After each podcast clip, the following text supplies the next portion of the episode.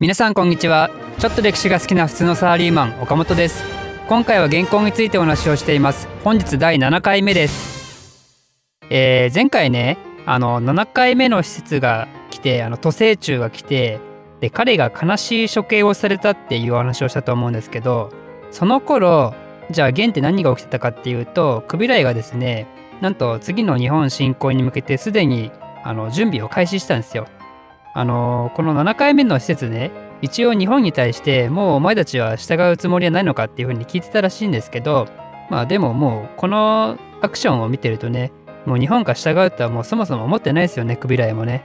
まあその日本侵攻に向けた準備っていうのはつまり何かっていうとやっぱねあれなんですよ。あのいつもの高麗ですよ。高麗にあの戦艦の修繕を頼むんですよね。っていうのもやっぱり公安の駅でねだいぶ壊れたじゃないですか。公安の駅じゃねえや。公安の駅じゃない。文営の駅でだいぶ船壊れたじゃないですか。なんでまああのそれを直せと。でさらにそれに加えてあの文営の駅でねもう矢をいっぱい使っちゃったからもう矢がないと。ってことでじゃあもうついでに矢を作れと。だからねもう ひどいんですよねこいつらね。だって思い出してほしいんですけど高麗この前のね戦い終わった後にいやもうちょっとうちの国もだいぶやばいんでさすがにもう無理ですって話をしたと思うんですけどこのお願いをしてからわずか1年ぐらいでしょ？だからねもう元も高麗の言うことなんて聞く気ないっすよね。甘いんじゃねえよっていうもうきっとそういう感じなんでしょうね。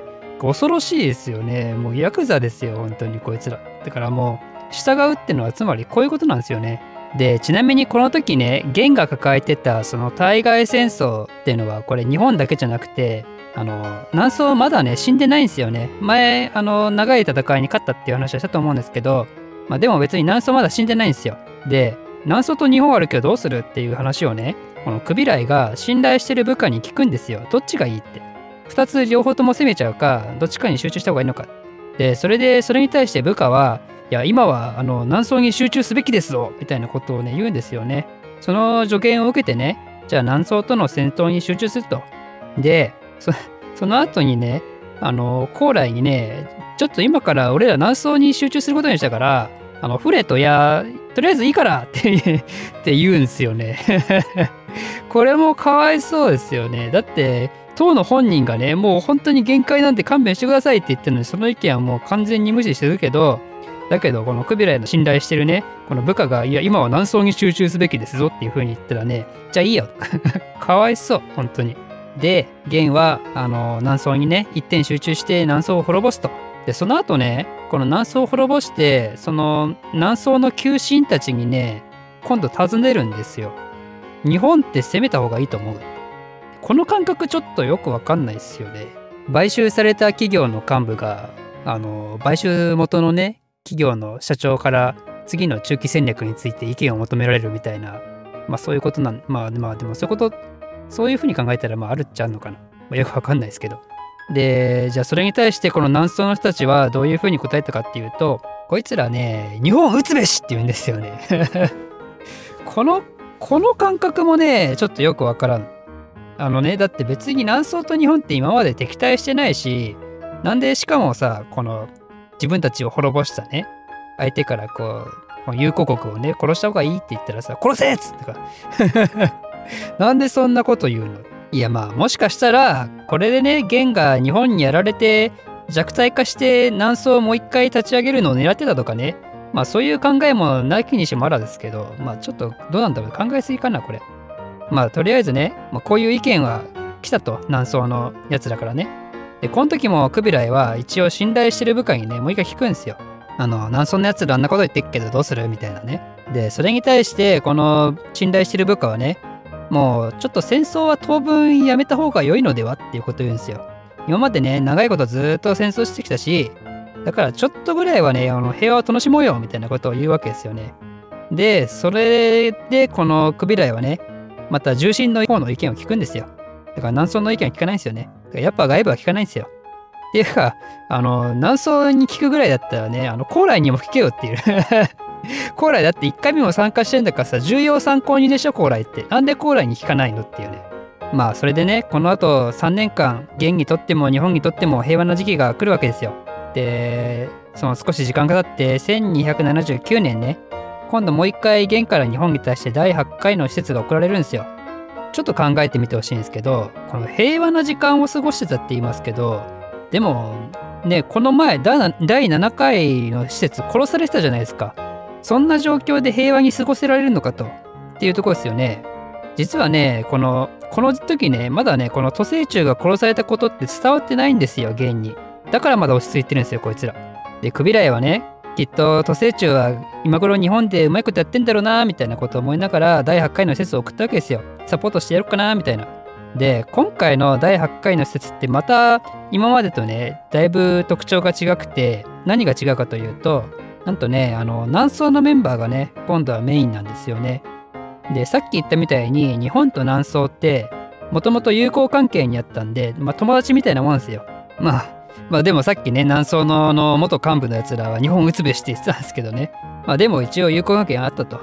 で、今回なんでこんな南宋のメンバーにしたかっていうと、ちょっとね、今までと施設のこの日本に対するメッセージの伝え方がね、だいぶ変わってくるんですよ。やっぱりこの南宋って日本と仲いいから、親しみやすくいくんですよね。もう南宋もやられちゃったよって、ついに。俺らも頑張ってたけど、現にやられちまったよ、どう？みたいな。でね、日本もちょっと狙われてるから、ちょっと危ないかもよ、みたいな。自分から降参しちゃった方がいいんじゃないの？結構ひどい目に遭うよって言ってね。そうやってあの幸福を促すわけですよ。いやもう友達だから言うけどさみたいな。そんな感じなんですよね。でその施設に対して日本が取った行動は「ぬえい!」って。あのねあの処刑するんですよねまたね。前回同様にね。もう友好関係って何？っていうね。もうお互いね、あのー、殺せだとか、もう実際に殺してるしね、日本はね。なんかもう、この時の鎌倉幕府もモンスターですよね、本当に。自分たちの 国をこう脅かす者に対する攻撃的な態度で言うともうモンスターですよ、こいつら。で、そんなことが日本で起きてた時ね、じゃあ現では何が起きてたかというと、この第7回と第8回のその結果を待ってる間に、日本を攻撃する準備をまた再開するんですよね。で、今度は旧南宋エリアでもね、船を作らせるんですよ。600艘。で、そのうち200艘をね、ちょっと細かいんですけど、このもともと南宋の商人だったね、補充工っていう人にね、作るように命じるんですよ、クビライが。で、じゃあ、あの、いつもの高麗ね、高麗はどうかっていうと、高麗もっとすごい。高麗もっとすごいんですよ。あの、木材をまず大量に供給させるのと、でそれプラス船900艘作れって言うんですよね。え ?900 艘？おかしくない？みたいな。高麗からしたらね、そうですよね。えだって南宋600艘なんでしょ？え俺ら900艘おかしくない？みたいなね。マジで。おかしいですよね。まあ確かに南宋はね、もともと水軍強いから船いっぱい持ってるのかもしれないですけど、まあでもね、ちょっとかわいそう。で、さらに、あの、プラスでね、かわいそうなエピソードで言うと、この補充庫さっき200層作れって言われたやついたじゃないですか。こいつがね、ちょっと200作るのしんどいかも。民すごい苦しんでるよっていうことを言うんですよね、クビライに対してね。で、クビライがそれを受けて、うーん、じゃあしょうがないねって言って って言って、あの、じゃあいいよ、作んなくてって言うんですよね。おかしくないってなりますよね、高麗からしたらね。えーって、こっち何回も言ってるよってね。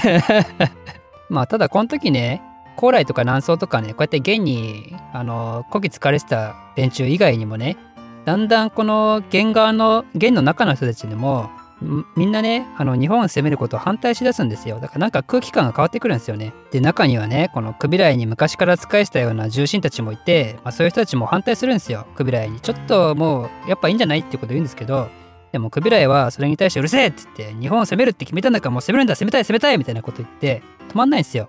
で、それでね、こう、ちょっと若干やれやれモードになるんですよ。ああ、また言ってるよ、うちの社長が、みたいなね。そんな中に来た、あの緊急速報ですよね。まあ、速報ではないんですけど、この緊急情報が飛びか、飛び込んできて、何かっていうと、都政中が処刑されたぞっていう このタイミングでその知らせが来るんですよ。で、これを聞いたら、さすがにね、あの、武将たちがね、あの、農金たちがね、農金グループが、いや、これは許せねえってなるんですよ。もう日本攻めたいモードにまた戻るんですよね。